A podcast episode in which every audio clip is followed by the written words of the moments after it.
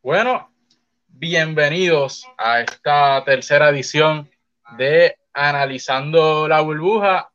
En esta noche tenemos un invitado, compañero periodista, fanático y analista del béisbol, narrador, comentarista, expresidente de la Asociación Nacional de Periodismo, Irán Vega. Es un placer para nosotros tenernos hoy, tenerlo hoy aquí en el programa con nosotros. Buenas noches. Bueno, buenas noches para ti, Josian, eh, Gogo. Buenas noches para todos en este programa Surtido Deportivo. Para mí un gran honor, un privilegio compartir con ustedes en esta noche. Gogo, el profesor del béisbol, como lo bautizamos aquí en, en Surtido, con nosotros. Buenas noches, Gogo, como siempre. Buenas noches, Josian, para ti, para Irán Vega, para los amigos que nos sintonizan, para tu hermano, que asumimos que, ¿verdad? entrará, debe estar en el círculo de espera para, para tomar su turno. Saludos a todos, menos a uno. bueno, esta semana sucedieron varias cosas. Palote del RA12 dominando a los indios de Mayagüez. Otro palo de los atenienses de Manatí dominando a los criollos háblennos de la, de la perspectiva de ambos. Ya lo que queda son dos juegos para culminar la temporada. Háblenos sobre esos partidos, pero especialmente de esa victoria del equipo juvenil de RA12. Bueno, eh, un equipo que realmente pues es lo que se esperaba de ellos, ¿verdad? Ha estado en su primera temporada, jugadores prácticamente rookies eh, de clase A en el béisbol eh, organizado, en el béisbol profesional, y están viniendo de menos a más haciendo un trabajo que es lo que busca Roberto Lomar, es el desarrollo de los jugadores profesionales, ya para que próximamente vayan adquiriendo experiencia y logren llegar al, sueño de todo el pelotero que llegar al béisbol de la Grandes Ligas. El juego de Mayagüez por poco, eh, luego del día 25, eh, el día 26, por poco eh, repiten la misma dosis. Llevaban el juego ganándolo 1 a 0 ya en la quinta entrada y lamentablemente pues el picheo, que es lo que yo entiendo que siempre ha adolecido Puerto Rico, es el, el, cuerpo de lanzadores. Puerto Rico de alguna u otra forma no ha podido, como hemos querido, desarrollar lanzadores eh, que sean dominantes y muchos lanzadores para el béisbol de la Grandes Ligas y se ha venido demostrando nuevamente en esta temporada con el equipo de Roberto Alomar. Pero eh, es un equipo que yo entiendo que va, va a ir mejorando y un equipo que ningún equipo yo siempre he dicho que es flojo. Eh, y más en esta temporada, que aunque lleguen, cuarto, eh, tiene la oportunidad de jugar en la serie postemporada y todo se borra ya la dirección del equipo de, de RA12 tiene la oportunidad de poder evaluar qué jugadores pueden estar al nivel para jugar una serie postemporada y pudieran eh, haber sorpresas eh, próximamente, ya en la próxima semana, cuando comience la serie postemporada. Una lástima en ese partido del RA12. Comenzaron rápido con un triple en la primera entrada, consiguieron anotar y no pudieron sostenerlo, hubiese sido algo tremendo para ellos ganarle dos veces al equipo que está allí en la segunda posición y que pudiera ser un equipo en el que se enfrenten en la, en la serie postemporada. Bueno, claro que sí, podría ser. Todavía eh, las primeras dos posiciones no están decididas, solamente hay un juego de diferencia entre los criollos de Cagua y los indios de Mayagüez, restando dos partidos. O sea que dos victorias de Mayagüez, dos derrotas del equipo de, Cagua, podría entonces llevar al equipo de Mayagüez a esa primera posición, una división de honores, podría haber un empate, pero yo, yo te diría de que el equipo de RA12 hay que estar bien pendiente. Tienen, yo creo, unos jardineros excelentes. Eh, el picheo, aunque el relevo no lo ha hecho el trabajo, ha venido mejorando partido a partido. Yo creo que la experiencia, jugar con jugadores ya profesionales, nivel AA, nivel AAA y nivel Grandes Ligas de jugadores que ya salieron de las Grandes Ligas, pues les va a dar un poquito más de, de confianza ya cuando llegue a la serie postemporada y podría ser una serie sumamente distinta a lo que vimos en la serie regular. Gogo, el promedio de bateo del RA12 es de 1.67, han realizado 34 carreras, han dado 82 hits, han realizado 30 RBI.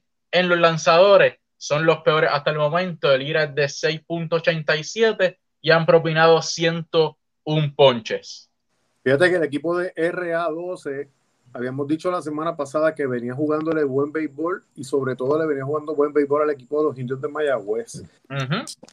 Como dice Irán, son muchachos jóvenes, faltos de experiencia y que en un momento dado, un detalle del juego, lo hemos dicho, una localización del picheo erróneo, no hacer el coro, un mal corrido de base, eh, un un fildeo errático, pues, ¿verdad? Le va a virar el juego bonito y entonces si tú no tienes el temple, la garra para poder recuperarte de eso, vas a tener problemas.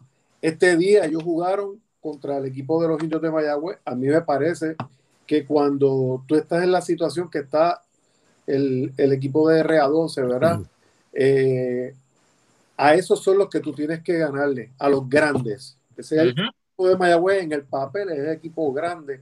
Y ellos se lucieron frente a unos indios alicaídos con su bate, con muchos problemas de, de, ¿verdad? de traer las carreras al, plato.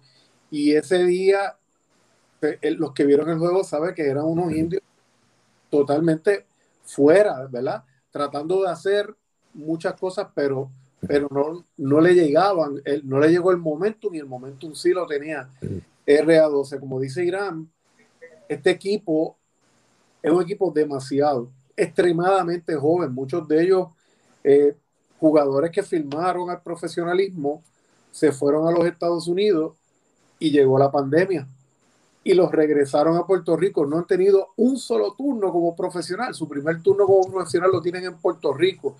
Y el dirigente eh, Andy González muy hábilmente ha ido moviendo las fichas durante la temporada, ha puesto a jugar distintas posiciones, ¿verdad? A, a, sus jugadores, lo ha puesto, el campo corto lo ha puesto en la tercera base, por ejemplo, un Odic Pitre lo ha puesto en tercera base, lo ha puesto en segunda, lo ha puesto en el campo corto, y así han hecho con Kenneth Irizarry, con Glenn Santiago, con los jugadores, lo han ido moviendo, incluso la alineación, él la va sorteando hasta encontrar la, la, alineación correcta, ¿verdad? Y yo hablaba con uno de esos muchachos a quien personalmente conozco y me decía precisamente lo que Irán acaba de mencionar.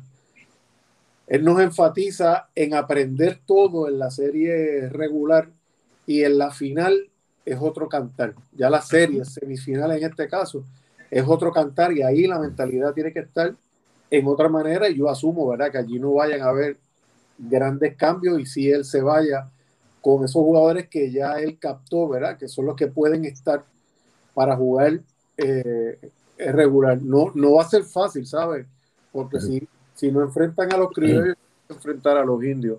No va a ser fácil eh, una serie semifinal, pero definitivamente para esos jóvenes va a ser una gran experiencia. Es un equipo donde los, los jugadores no pasan prácticamente de 11 desafíos jugados, todos han tenido su turno al bate, todos han tenido sus buenos partidos de demostrar. William Rivera y Yadiel Sánchez se destacan.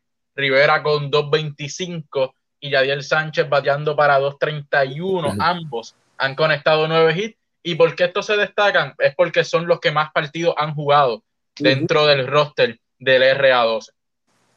Pues bueno, es así. Y cuando tú ves eh, estos muchachos que no habían tenido alguna participación en el béisbol organizado y te enfrentas a un equipo como de los indios de Mayagüez. Saludos, Anel, que creo que se acaba de, entrar ahora a la transmisión. Lo estaba, lo estaba, pensando porque voy a analizar béisbol con tres yanquistas. Gracias a Dios que es ah. béisbol, de Puerto Rico y no es de la Grandes ah, Ligas. Bueno, es que eh, ahí podrías aprender un poquito más de los yanquis.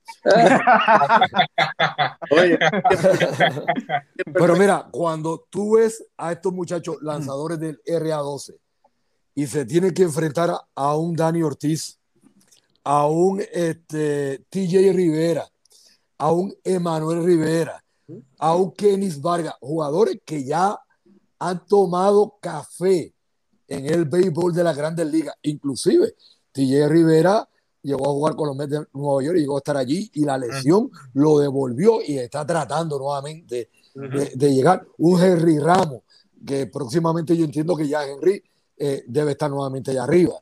Así que cuando tú ves un jugador que fue firmado prácticamente de la AA juvenil, Coliseba juvenil, que viene de una escuela superior eh, y se tiene que enfrentar a esos caballos, pues le tiemblan las rodillas. O sea, no tienen, no la experiencia, eh, no tienen la sangre fría para poderle eh, eh, tirarle los lanzamientos que quisieran o la confianza que quisieran.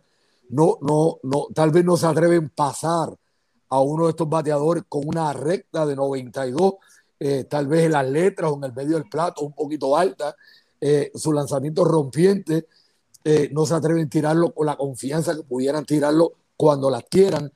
Y yo estoy seguro, yo estoy completamente seguro, que cuando pase esta serie ya para la próxima semana, vamos a ver un equipo RA12 muy distinto al que, al que vimos en la serie regular. Ya tienen la confianza, eh, eh, Dani le dio la confianza a los muchachos, ya saben los lanzamientos que pueden estar dominando ya hay un scouting report de los equipos contrarios como Mayagüez y Cagua de cuáles son las debilidades en el bateo de cada uno de estos jugadores y ellos podrían estar dominando más los receptores, aprendiendo más de sus lanzadores, qué lanzadores, qué lanzamientos son los que dominan, dónde tiene que, que, pedir esa bola, los lanzadores tener eh, la colocación, tener el comando de su lanzamiento para poder eh, enviar e, esos lanzamientos a estos bateadores. Así que yo creo, la demostración fue el pasado 26, cuando en la quinta entrada todavía Mayagüez no le había anotado al RA12 y cinco bases por bola corrida. Cinco, seis, no me equivoco. Fue lo que cambió el partido a favor de los indios del Mayagüez. Así que yo, yo entiendo de que el equipo RA12 es un equipo muy bueno de futuro y que vamos a estar pendientes a, este equipo eh, en los próximos años. Yo lamento mucho que los cangrejeros de Santurce no estén. Lamento mucho que los gigantes de Carolina no estén. Pero yo espero y, y tengo como esa sensación de que el año que viene van a estar estos dos equipos y posiblemente con la nueva administración en Ponce, cuando entre el nuevo alcalde en Ponce, que ha mencionado que es un alcalde deportista, que es posible que en enero empiece a trabajar con el Paquito Montaner y podamos ver el regreso de los Leones del Ponce en el béisbol profesional y en vez de cuatro equipos el próximo año tengamos siete equipos en el béisbol profesional. Oye, Irán, si eso llegase a suceder, sería una de las mejores temporadas que puede tener el béisbol puertorriqueño en la última década. Bueno, claro que sí. Acuérdate que la República Dominicana tiene seis equipos, pero México tiene 11 o 12 equipos. O sea, México es uno de, las de, los países que más equipos de béisbol profesional tiene. Pero tenemos al equipo Panamá, eh, tiene cinco equipos, ya, ya Colombia, que posiblemente eh, eh, ya solicitó la entrada a la Confederación del Caribe, podría estar entrando también. Así que Venezuela, ya todo el mundo sabe que Venezuela es un país que, da excelentes peloteros. Yo creo que, podría ser bien beneficioso para el béisbol en Puerto Rico.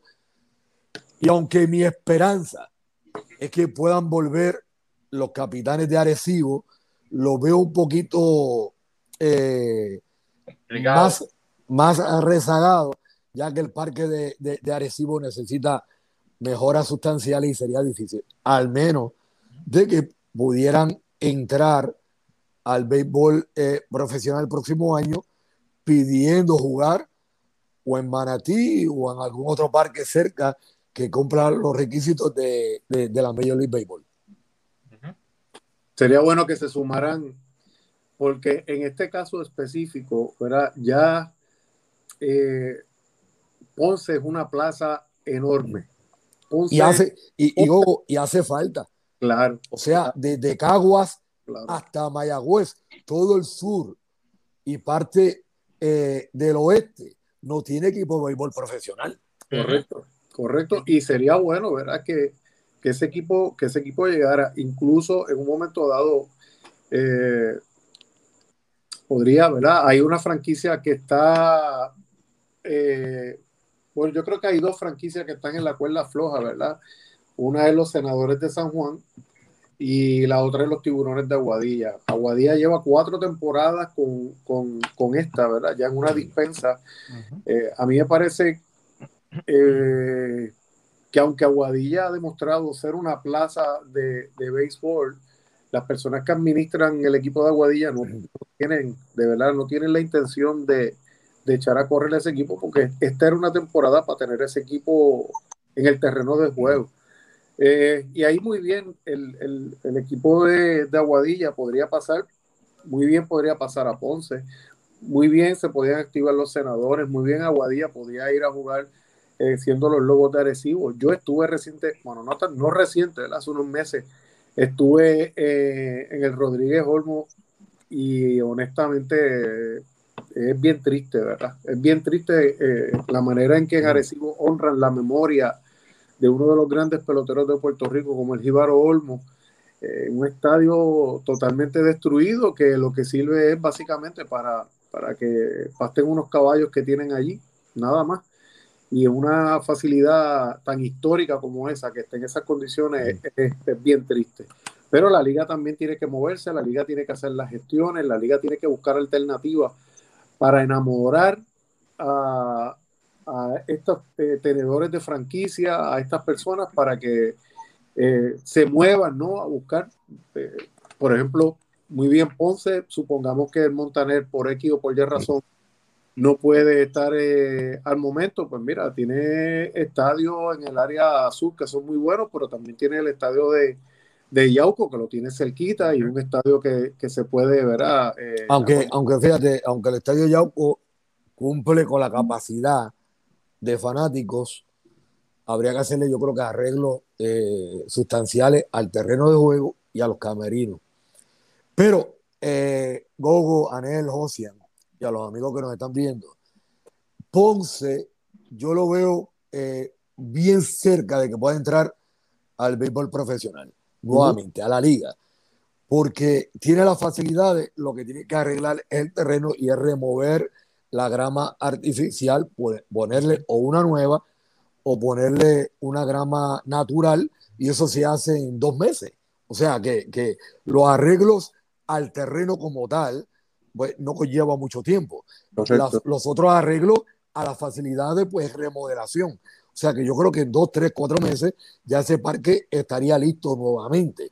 Ahora, en cambio, el equipo de Arecibo, ya ahí pues hay que hacer unos arreglos sustanciales. Hablaste del equipo de Aguadilla. El equipo de Aguadilla a mí me da, no sé, ¿verdad? Eh, mucha suspicacia, porque ese equipo comenzó el primer día hasta la primera quincena. Luego de la primera quincena del mes de noviembre, ahí ese equipo se cayó. Ya la gerencia no les pudo pagar a los jugadores. La liga se tuvo que hacer cargo de la nómina del equipo de los tiburones de Aguadilla. Creo que esa deuda existe ante la Liga de Béisbol Profesional de Puerto Rico. O sea que la gerencia, el apoderado, la junta de directores del equipo de los tiburones de Aguadilla tienen una deuda con el equipo de los tiburones de Aguadilla. Así que yo estoy viendo a Aguadilla tan valiente, estoy viendo a, a al equipo de Ponce con grandes posibilidades, porque hace dos años hay un movimiento fuerte, hay gente pidiendo que nuevamente llegue, lleguen los Leones del Ponce al béisbol profesional, la gente la tiene. Eh, y tienen un nuevo alcalde. Las facilidades están, lo que necesitan es hacerle las remodelaciones pertinentes Y yo entiendo que el año que viene Ponce podría estar, Santurce sin duda, yo creo que va a estar eh, jugando, Carolina también, tendríamos entonces ya siete equipos. Si Aguadilla entrara, pues entonces eh, sería más que excelente, ocho equipos, uno en cada región de Puerto Rico, área metro este, área metropolitana, área central con Cagua, área sur con Ponce, área oeste con Mayagüez, área oeste, noroeste con Aguadilla, y sería excelente para el béisbol profesional. Y yo entiendo que atraería más fanática al parque, a los parques, porque ahora mismo de la gente de Ponce viajar a Cagua o a Calley, viajar a Mayagüez, la gente de Yauco, la gente de Peñuela, que hay grandes fanáticos del béisbol, no se mueven por la distancia. O sea, eh, eh, hay que ser realista. O sea, hay que viajar por lo menos hora y media, dos horas desde la localidad donde viven los fanáticos a ver un juego de béisbol. Se acaba 9, 10, 11, 12 de la noche un partido para regresar a las 12 de la noche y cuando se juega back to back, día en semana, pues en Puerto Rico pues mucha gente trabaja y se le dificulta ir al parque a, disfrutar del buen béisbol en Puerto Rico. Bueno, ya hablamos del RA12, hablamos de, la posibilidad de, esto, de estas novenas de volver. Vamos entonces a hablar de los atenienses de Manatí, que son un equipo que le lograron victoria frente a los criollos de Cagua, lograron victoria también frente a los indios de Mayagüez y están dominando esta última serie de temporada frente al RA12 con excelente actuación de Danny Mars en la ofensiva y de Juan Centeno. Estos son los jugadores que están liderando. Danny Mars con 3.40 de promedio, 18 hits, 9 carreras, 8 RBI y Juan Centeno con 3.58 de promedio, 19 hits y 11 RBI. Fíjate, en el caso del equipo de, de, de Manatí, la, semana pasada cerró la semana con 2.57 de promedio colectivo. Ya esta semana cierra la semana con 2.64. 2.64. Se ha ido moviendo mejor, ¿verdad? Esos bates del equipo de Manatí, como muy bien dice, menciona a Rubén Centeno, a eh, Juan Centeno. Y, y Danny Mars y Danny Mars, pero en el Mars ha venido de menos a más, ¿verdad? De menos a más, porque su temporada empezó bastante fría y después se fue, se ha ido moviendo mejor su bate y Mars es uno de los mejores prospectos del equipo de los Medias Rojas de, de, Boston. Pero este equipo de eh, Manatí pierde, pierde a Jenel Cano, su estelar relevista que está líder de juegos salvados en eh, la temporada. Eh, le dio el homesick, pidió unos días para pasarlo en la Navidad con su familia y decidió no regresar. Recogió todo y se fue. Y este jugador cubano, uno de los principales prospectos de los gemelos de Minnesota en las grandes ligas, el, en los primeros juegos de la temporada eh, debutó en Puerto Rico lanzando frente a los indios de Mayagüez, jugador espigado, lanzador de 6'5, 6'6, con una recta tocando las 100 millas. Y dentro de la situación hay que ver entonces cómo el equipo de Manatí puede reemplazar a, a Cano. Se rumora eh, que piensan traer a, Fernando Cabrera, Fernando que hizo la transición de relevista a iniciador debilita la ausencia de Cano, debilita ese bullpen de los atenienses que no ha estado muy efectivo. Hay que ver si Fernando accede a ser el cerrador o qué otro lanzador ellos encuentran, ¿verdad? Ellos podrían tener, ellos podrían tener allí a, a Avery Wans, que eh, ha hecho un, trabajo este, aceptable. También eh, podrían tener a Darío Núñez. Yo creo que esos dos lanzadores podrían hacer ese, ese trabajo que aunque el trabajo de Juaniel Cano eh, es insustituible, yo creo que en este momento, ¿verdad? Porque fue el, el, el, alma de ese equipo en esas últimas entradas y de verdad sustituir un lanzador es como tú sacarle, y perdone muchachos, a Mariano Rivera en el relevo de los Yankees de Nueva York. Perdona, Anel. Perdona, Anel. Ah, bueno, Anel, Anel, perdóname. O sea, tú se lo sacas y ahí tú tienes una baja grande eh, en un equipo. Entonces, tú sacarle acá no al equipo de Manatí es una baja que se siente. Y ahora el dirigente va a tener que comenzar entonces a ver si uno de estos dos lanzadores que le mencioné le puede hacer el trabajo. Pero y un equipo que lo necesita. un equipo que lo necesita porque aunque aumentó el promedio de bateo a ser el segundo mejor de la liga actualmente, en el picheo todavía siguen siendo el penúltimo equipo en, en el picheo con 5.23 de ira, solamente 134 ponchas, así que necesitan que su cuerpo monticular mejore drásticamente para, esto, para estos playoffs. Y fíjate que después de Cano, que al momento de su partida, una efectividad de 1.08 en 7 partidos con 4 juegos salvados, la mejor efectividad la tiene Eddie Tavares. También podrían hacer la transición con Tavares y traerlo a cerrar, otro jugador de ascendencia cubana con recta, con velocidad meteórica, ¿verdad?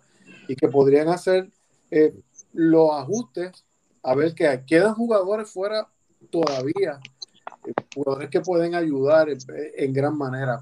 Bien lo dijo Irán al comienzo de esto. El problema es que no somos muy productivos en el picheo. Y habría que ver, ¿verdad? Si el equipo de Manatí está en la disposición de gestionar en el Caribe algún lanzador que pueda ayudarlos a ellos en esta parte final de la temporada. Eh, Oye, pero la, ah, temporada, la temporada ha sido de principio a fin, como lo habíamos dicho desde el primer programa.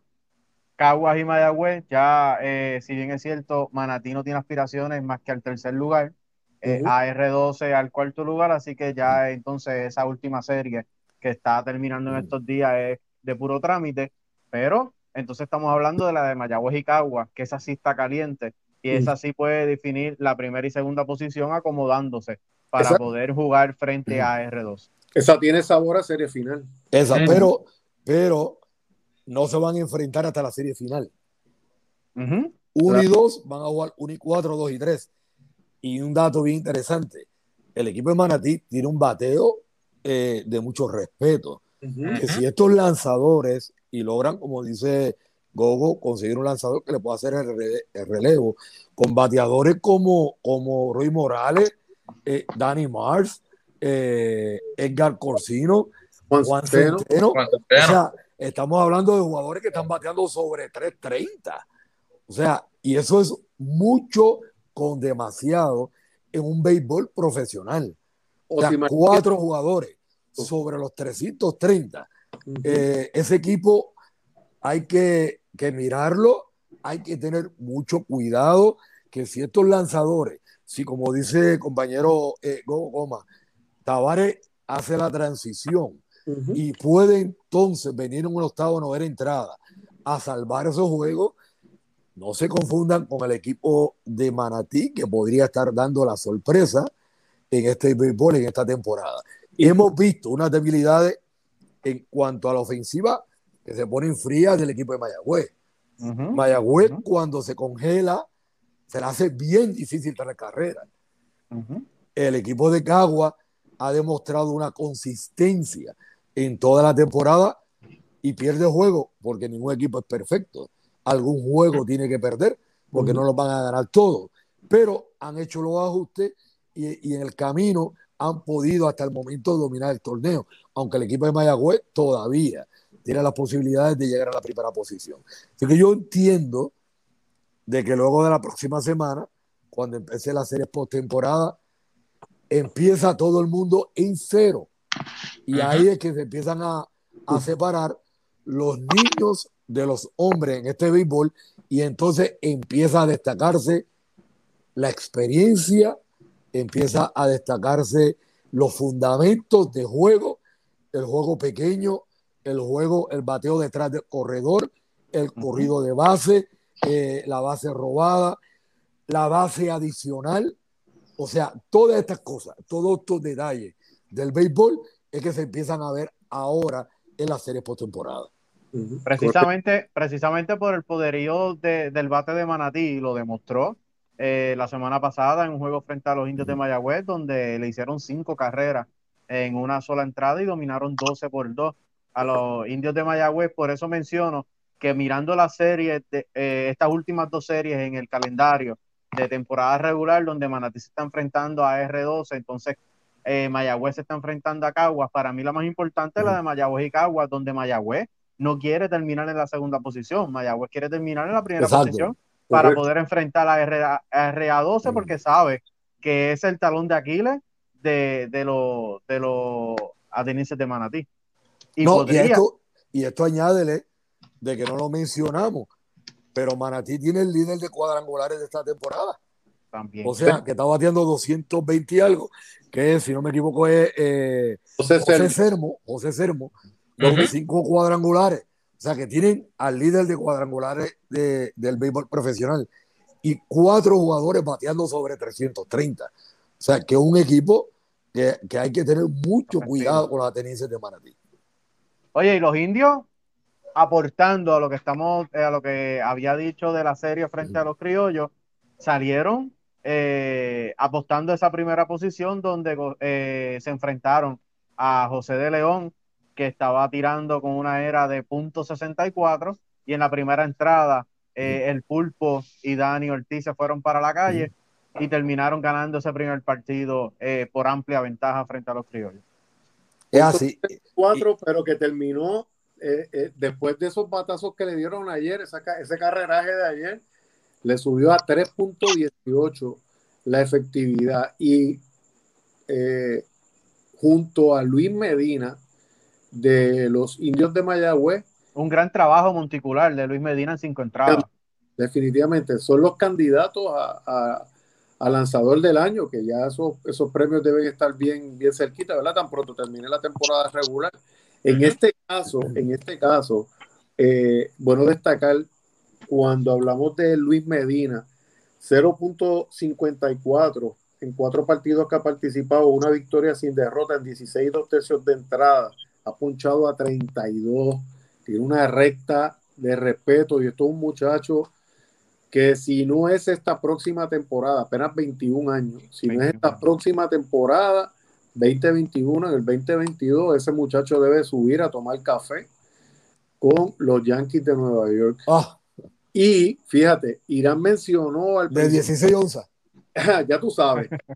Irán menciona al principio que México tiene tantos equipos, que Panamá tiene tantos equipos y Dominicana tiene tantos equipos en su liga, pero Dominicana tiene como para hacer cuatro equipos más con peloteros que no pueden participar, que es el caso de este muchacho, eh, Luis Medina, que es pelotero de nivel clase A, y en la República Dominicana, en su torneo, no pueden ir al sorteo los, peloteros que están en nivel clase A o Rookie League.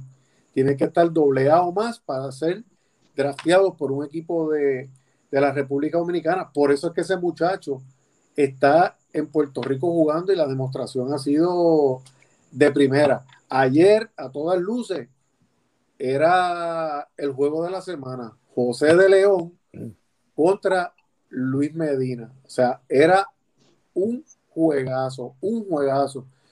Pero como te digo, eh, Mayagüez viene de, perder frente a RA12.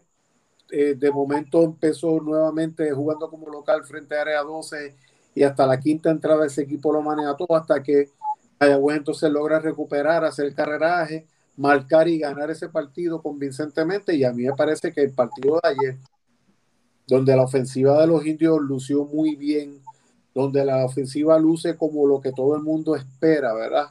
Eh, puede haber un despertar de ese equipo, de esa ofensiva de los indios de Mayagüez y cambiar el panorama para esta parte final de, la, de la temporada.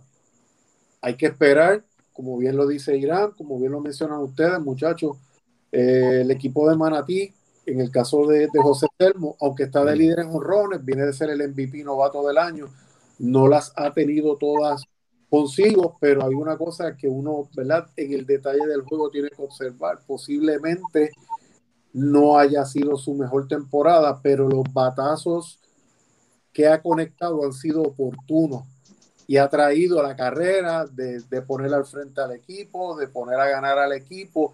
Y esa es la diferencia. De nada vale que tú empujes 90 carreras y tu equipo con 90 carreras ganó tres juegos y tú empujaste el 90 y ganaste tres juegos. No, yo prefiero empujar 60 y mi equipo ganó 28 veces con esas 60 carreras que yo empujé y esa es la diferencia. Esto no es que más carreras traiga al plato, esto es cuando llega ese momento, tú te prepares en el plato, hagas tu lucha, ¿verdad?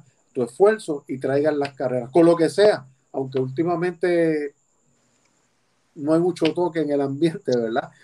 Pero eh, no importa cómo sea que tú traigas la carrera, y ese ha sido el caso, el caso de Selmo y el caso de los indios de Mayagüez, donde la ofensiva ha estado corriendo con TJ Rivera.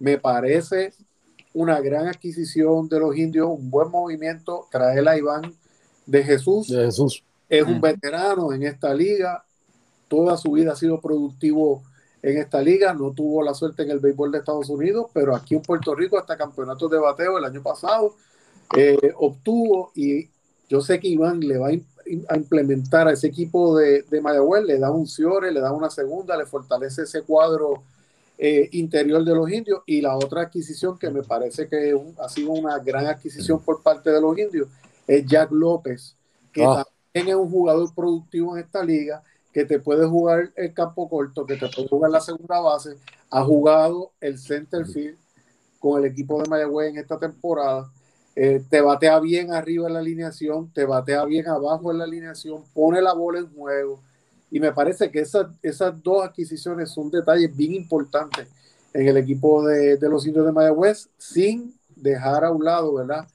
La participación o la manera en que está sobresaliendo Xavier Fernández, el receptor, que es uno de los grandes prospectos del equipo de, Kansas City y que ha sabido aprovechar en esta temporada la lastimadura de Brian Navarreto, que lo tiene fuera eh, de, de, juego, ¿verdad? En su hamstring.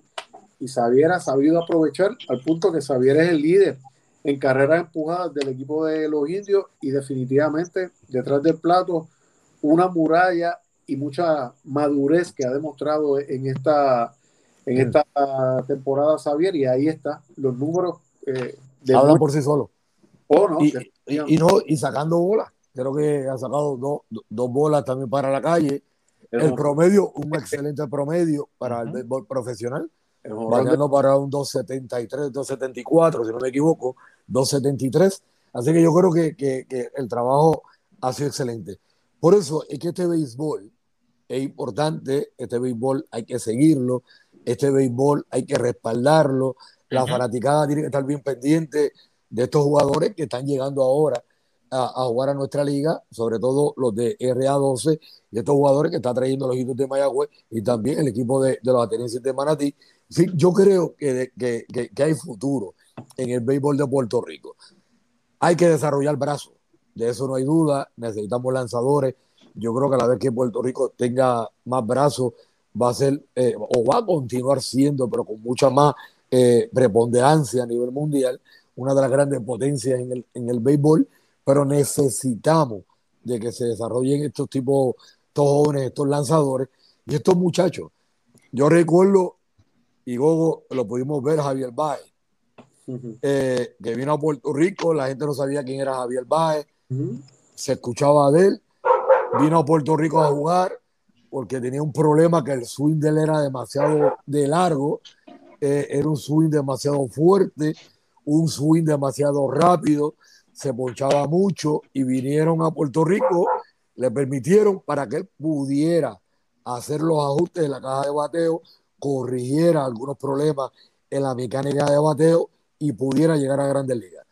¿Quién es hoy Javier Baez?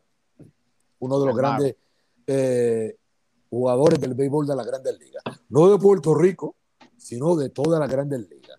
Tenemos a Correa, que sucedió lo mismo, jugó en Puerto Rico, eh, pero Correa eh, prácticamente ya ha hecho su vida en los Estados Unidos. Tuvo la lesión cuando iba a subir prácticamente a las grandes ligas, en aquel deslizamiento en la tercera base que le atrasó un año eh, para llegar al béisbol de las grandes ligas y, ya no tenemos a Correa eh, eh, en Puerto Rico. Así que Lindor sucede lo mismo con el equipo de los criollos de Chicago en aquel momento. Así que es importante de que los puertorriqueños tomemos conciencia, que vayamos a ver estos muchachos, que los vayamos a ver, que vayamos al parque. Ahora mismo, pues tenemos la excusa que la pandemia no lo permite. Y ahora pues lo que podemos verlo a través de las redes sociales y alguno que otro partido que transmiten a través de la televisión.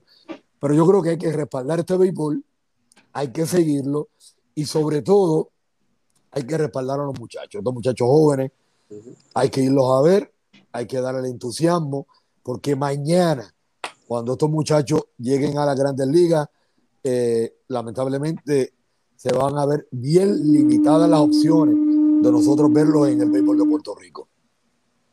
Irán Gogo, para terminar, tengo dos preguntas para que nos, para que nos analicen. Hablamos del sub y baja ofensivo de los indios de Mayagüez.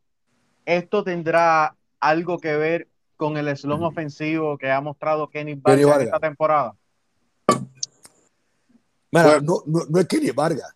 O sea, porque el slon ha sido de, todo el equipo. La que, que Kenny Vargas es, su arma ofensiva. Ah, pero es una pieza dentro del ajedrez del equipo de los indios del Mayagüez. Claro. Pero sin lugar a duda, Kenny Vargas, dos veces jugador más valioso de Puerto Rico en este mm. béisbol profesional, eh, líder de cuadrangulares, eh, eh, ha dado batazos importantes en series de campeonatos para el equipo de los indios del Mayagüez. Sin lugar a duda, un despertar de Kenny Vargas es un equipo distinto para el equipo de los, de los indios de Mayagüez.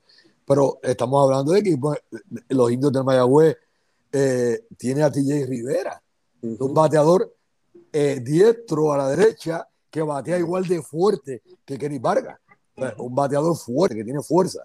Un jugador que eh, llegó a tener, era tercera base, nunca se me olvida, y logró a nivel de ligas menores para Puerto Rico el premio Pedrín Zorrilla como el mejor jugador puertorriqueño en las ligas menores, en todas las ligas menores eh, del béisbol localizado. O sea que TJ Rivera eh, es un jugador tan o más bueno que el mismo Kenis Vargas.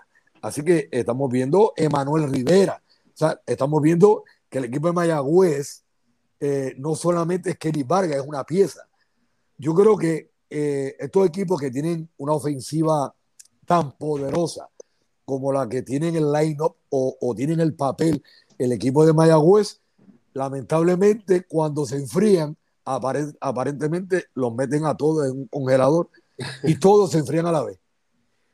Si hubiese tal vez una variante que se enfríe uno, pero que venga el otro y venga caliente con el bate, tal vez el equipo de Mayagüez fuera un equipo muy distinto al que ha podido demostrar en estos juegos en que ha tenido esa sequía ofensiva.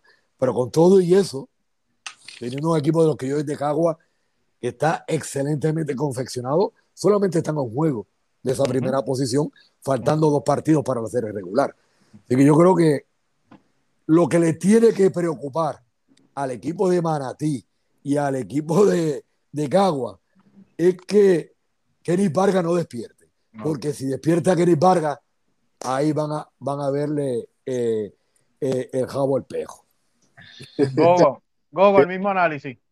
Fíjate que en el caso de, de Kenny coincido eh, con Irán, pero yo que lo, lo, sigo en las redes, ¿verdad? Me parece que eh, en este tiempo de pandemia, previo a la temporada, él comenzó a, a, prepararse, ¿verdad? Todos los días, todos los días, todos los días, todos los días, sin eh, ningún tipo de descanso. Y me parece que en un momento dado uno piensa que puede ser un sobreentrenamiento. Uh como muy bien dice Irán, yo lo que creo, ¿verdad? Él dice que uno está acostumbrado a los grandes patazos de, de Kenny, ha sido líder en carrera empujada, ha sido líder en cuadrangulares en esta liga, ha sido jugador más valioso en esta liga.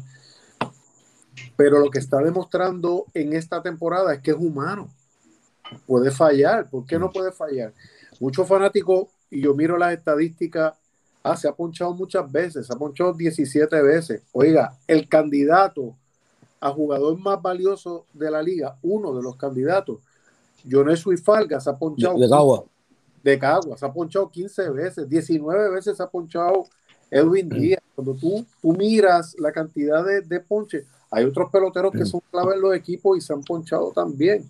Aquí es, como dice eh, Irán Friserman se apodera de esos bates y no solo congela en un momento dado el de Kenny, todo, porque la ofensiva de los indios se escondió totalmente, se escondió totalmente y no fluía y no fluía y no fluía y no fluía y muchas veces, eh, para los que seguimos el, el, béisbol, eh, a veces cuando los equipos están así, Irán sabe lo que voy a, ¿verdad? Lo que voy a decir. A veces cuando los equipos están así, el dirigente se busca una expulsión en un juego y hace un revolú en el terreno de juego y mañana vuelve y discute y vuelve y forma otro revolú y ahí los equipos despiertan y salen de esos letalgos, ¿verdad? Porque ahí hay un, e, e, es un, juego de conjunto, no es individual, es un juego de conjunto, un juego de todo. Entonces, para yo provocar unas situaciones en, estos peloteros que están, ¿verdad? Eh, buscando la manera y que es frustrante, es frustrante. Entonces, por lo menos yo que he tenido la oportunidad, sí, él se ha ponchado cantidad de veces, pero también le ha conectado muy bien a la bola y la bola no ha picado. Esa, esa a veces eso es lo que la gente no ve. La colocación de la defensa está en el lugar correcto y el batazo va por donde, donde está. Ahora mismo, a lo que yo tengo entendido, solamente Caguas, solamente Caguas tiene un coach que lo trajeron de los Estados Unidos, que causó un malestar a principios de temporada. Lo trajeron de Estados Unidos, que es especialista en la materia. Esa, esa persona trabajó con, con Alex Cora en Houston y que es especialista en eso. Oye, yo veo los jugadores de Cagua ayer en el terreno de juego y cuando tú los miras, ellos sacan del bolsillo el papelito, lo guardan y van y se acomodan para allá, se acomodan para acá, juegan para el frente, juegan para atrás porque ese es el nuevo béisbol. Esto es estadístico. Esta es la manera en que yo voy a lanzar y la bola se supone que llegue a ese, a ese lo, lo, que no le gusta mucho a, a, muchos eh, fanáticos del béisbol, eh, de, del béisbol romántico, que es la cibermetría. Eh, este tipo de estadística de cibermetría te lleva a que se haga eso con qué lanzamientos se poncha, Correcto. en qué conteo se poncha, inclusive en la cibermetría está hasta la fuerza de los vientos.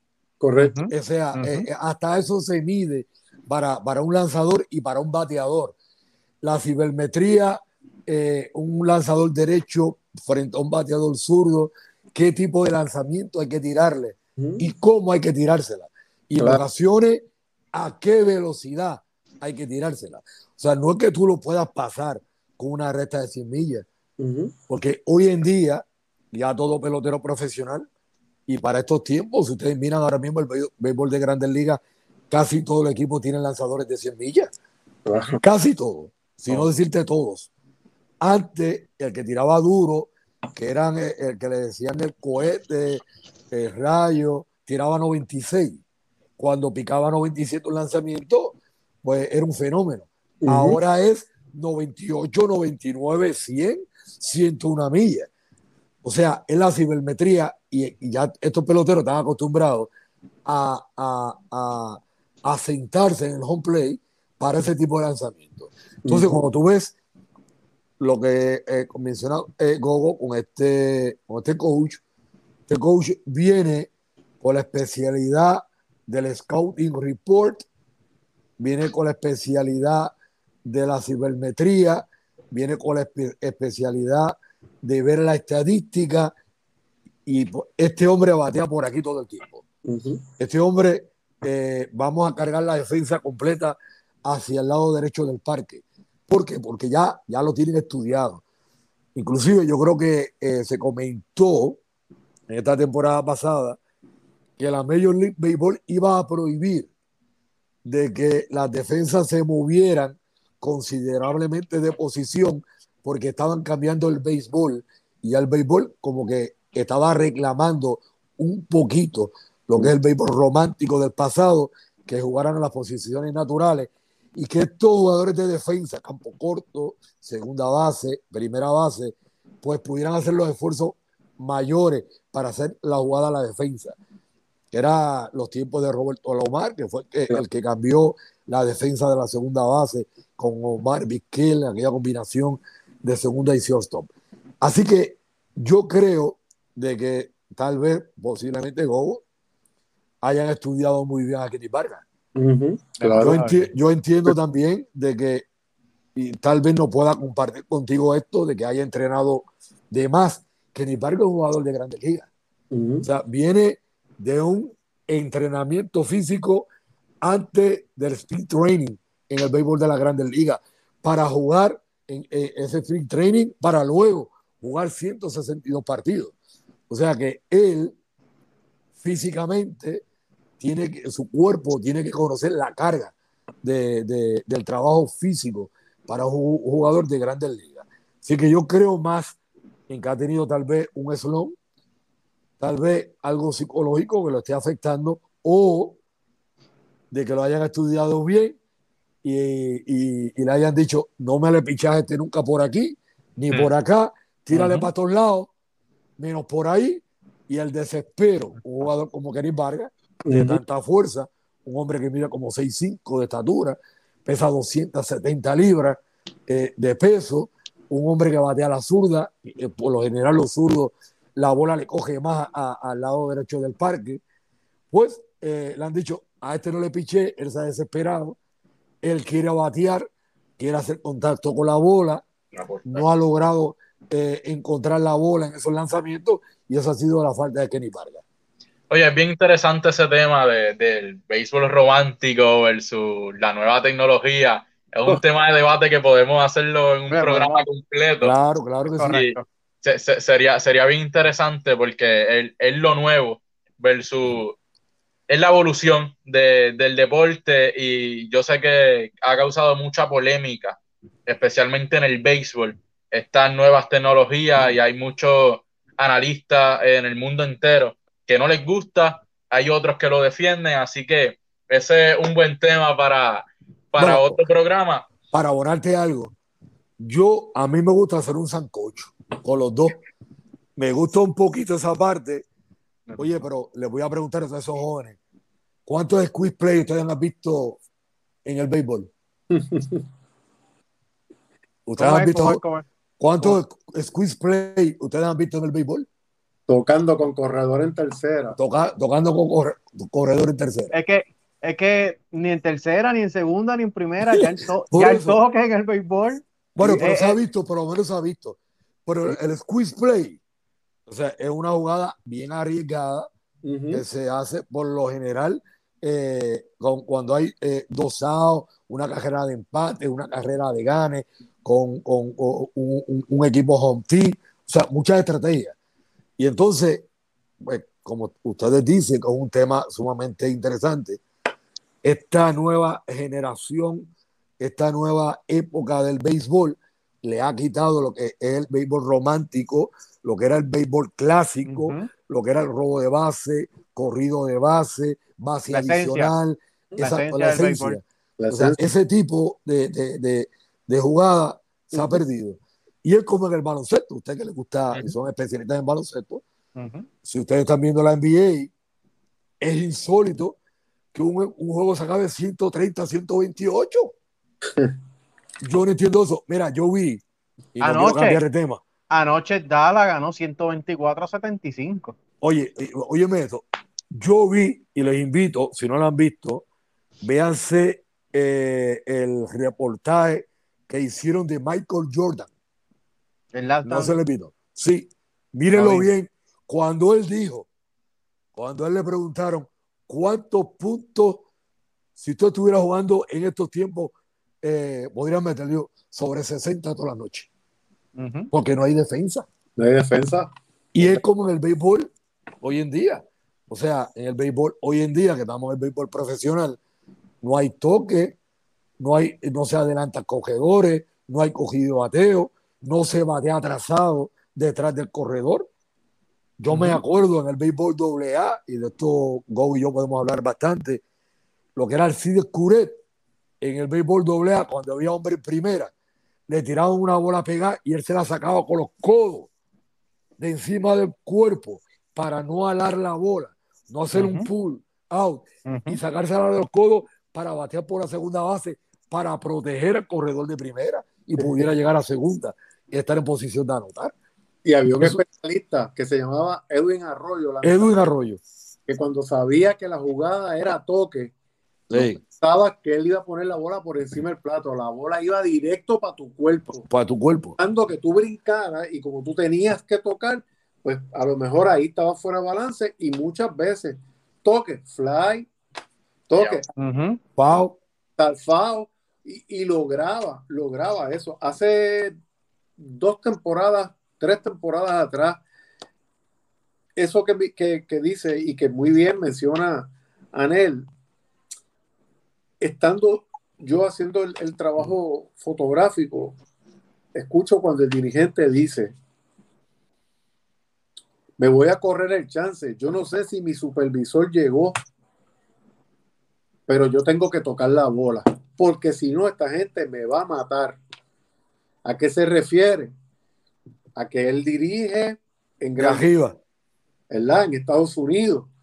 El supervisor venía a verlo y el supervisor, obvio que ya el toque no existe, pero acá en Puerto Rico es otro tipo de béisbol y él sabe que desde, desde que desde que surge la fanaticada arriba empieza, toca la bola, toca la bola, empiezan a gritar, y allá abajo se escucha todo. Y él sabía que había toque, pero él también sabe que allá le dijeron que ya el toque no está, es, quedó demostrado ahora en la, en la serie postemporada de las grandes ligas, incluso los indios de Mayagüez la semana pasada, eh, en uno de sus partidos, abrieron la, la octava entrada con, con, un doble y todo el mundo debe pensar que viene toque ahora, no, batearon para afuera esas son las nuevas tendencias de, del béisbol. Quizás muchachos, Josian, Anel, jóvenes, quizás la entiendan, ¿verdad? Eh, quizás Irán y yo, pues se nos hace un poquito difícil, ¿verdad? O más difícil poder entender estas cosas. Eh, yo lo voy a plantear, ¿verdad? Y con todo el respeto que merece y que Dios lo tenga en la gloria. Quizás otros enamoren con las canciones de aquel tipo conejo malo, pidiendo al mando manzanero. Eso así. Y, y, mira. Oye, pero es, es, el depo es el deporte, pero entiendo que es el deporte en general el que está. Sí, claro. le podemos llamar evolución. El deporte en general está evolucionando, el baloncesto, el béisbol. Eh, y si seguimos mencionando. el, el, yo, yo, yo, entiendo. La NFL. Tal vez ahora voy, voy, voy, picado. Voy picado. Yo, yo entiendo la evolución. Oye, oye, pero pero lo que yo, lo que, lo que acabo de mencionar no es que yo lo creo así, sino buscando alguna explicación posible en, alguna forma de decirlo. Hoy día, pero no es que yo estoy aceptando de que el deporte esté evolucionando de esa manera, porque soy joven pero me gusta el deporte, soy fanático del deporte, vivo por el deporte y me gusta el deporte en su esencia. Necesitamos un check para hacer un programa de esto completo. Está bien, no hay problema. Sin duda. Para, yo cerrar, y, con esta forma despido, dos cositas. Recuerdo cuando Tom La Sorda dirigía a los Dodgers. Entraba empezando el juego y cuando las cámaras pasaban al bullpen, tenían un lanzador calentando. Una vez le preguntaron, ¿por qué eh, si está empezando el juego, tú traes, tienes un lanzador calentando? Y él contestó, yo no sé cómo me va a venir mi iniciador hoy. Yo tengo que tener uno preparado por si mi lanzador iniciador está mal, ya tener otro listo. Claro. Eso es de todas las olas, béisbol romántico. Número dos, lo de la, lo, de la nueva generación, Anel la evolución. Yo entiendo la evolución y, estoy de acuerdo con ella. Hemos evolucionado hoy. Te pregunto, ¿por qué emisora de televisión estamos transmitiendo? Internet, surtidodeportivo.com. Ok, ¿y por qué eh, emisora de radio estamos transmitiendo? Surtido Deportivo. Ok, evolucionamos. y estamos haciendo tal vez mejor trabajo del que se hacía antes, Porque antes yo podía hablar por radio, no me veían. Podía ir a televisión. La, televisión tiene unas limitaciones por, su, por su tiempo y su espacio. Y hoy estamos por internet, nos estamos viendo, estamos compartiendo y evolucionamos. Oye, no hay que apagar la hora de radio, no hay que estar pendiente al reloj. Ah, y sobre todo, queda grabado. Si lo quieres ver mañana, lo veo mañana. Claro. correcto. Antes, antes, que, antes que nos vayamos, último análisis, última pregunta. Para el lunes que viene, ya la temporada tiene que haber culminado, ya sabremos cuáles son las posiciones y cuáles son la, la, la serie. Pero hoy, ¿quién terminará en ese primer lugar de la tabla de posiciones para enfrentar a, a AR12? ¿Mayagüez o Cagua? Cagua. ¿Cómo? ¿Cómo? Mañana tiene que enfrentar a Underwood y tiene que después enfrentar si hay un decisivo para la primera posición a Héctor Santiago. No es imposible en la vida. Mayagüez tendrá que ripostar con Stroud, con Travieso, pero de momento pienso que la yeguita lleva la ventaja para terminar en esa primera posición y si terminara Mayagüez en la segunda posición, no está mal tampoco. No está mal. Porque pero, pero entonces... Para la meta, la final. Los dos me están diciendo que Cagua, entonces sería una serie entre Mayagüez y Manatí Sucio difícil. vamos a dejar ese análisis de la serie ah. para el próximo programa. Porque va a estar bien interesante. A quien le toque jugar contra Manatí, como quiera, va a estar bien interesante porque ahí puede estar el offset de la, el offset de la temporada. y, y, hay, que, hay que analizarlo detenidamente. Con el RA12 hay que esperar a ver qué sucede en estas próximas semanas, si hay alguna noticia de, de algo nuevo para ellos. Igualmente, eh, de tocarle con los indios, un equipo que, como mencionó Gogo, le juega muy bien a Mayagüez, que tampoco va a ser cáscara de coco, como dicen por allí, el, dominar eh, en esta serie. Así que, oye, tengo que darle las gracias a, Irán por aceptar la invitación y estar con nosotros en, la noche de hoy. Eh, igualmente, las gracias al profesor Gogo Goma, como siempre, y a mi hermano, Anel Ramos por, por acompañarme en esta aventura y estar en todos los programas conmigo. Oye, José, ¿dónde, ¿dónde nos pueden conseguir? Recuerden entrar a Surtido Deportivo en YouTube. Ya están arriba todos los episodios de, de lo que fue analizando la burbuja del baloncesto superior nacional. Están subiendo también todos los sábados nuestra eh, sección dentro del programa Si Somos por Radio Sol 1090 San Germán de 6 a 6 y media. En el resumen de Surtido Deportivo, el resumen semanal están arriba en YouTube y también todos los episodios de Hablando de la Invernal también están, estarán allí. Ya están las primeras dos ediciones. Esta tercera ya mañana estará disponible en YouTube en formato de video y en SoundCloud, Spotify, en todas las plataformas de audio digitales. Búsquenos como Surtido Deportivo. Dele like, suscríbase y esté pendiente a todo el contenido porque para este 2021 venimos con nuevos proyectos, Oye, pues gracias a Irán Vega, gracias al profesor Gogo Coma, Josian en los controles y en el análisis. Gracias a todos los radioescuchas, televidentes, por su atención esta noche. No resta más que decirle que nos vemos el próximo lunes. Ah, Irán, tenemos rain check para el próximo lunes en el análisis. Nos vemos, el análisis el próximo año. Oh, sí. Oye, se me había pasado esa. Feliz año a todos. Nos vemos el próximo año con el análisis de la serie de la pelota invernal. Así que a todos, buenas noches. Buenas noches. Buenas noches. Un placer. Igualmente, igualmente.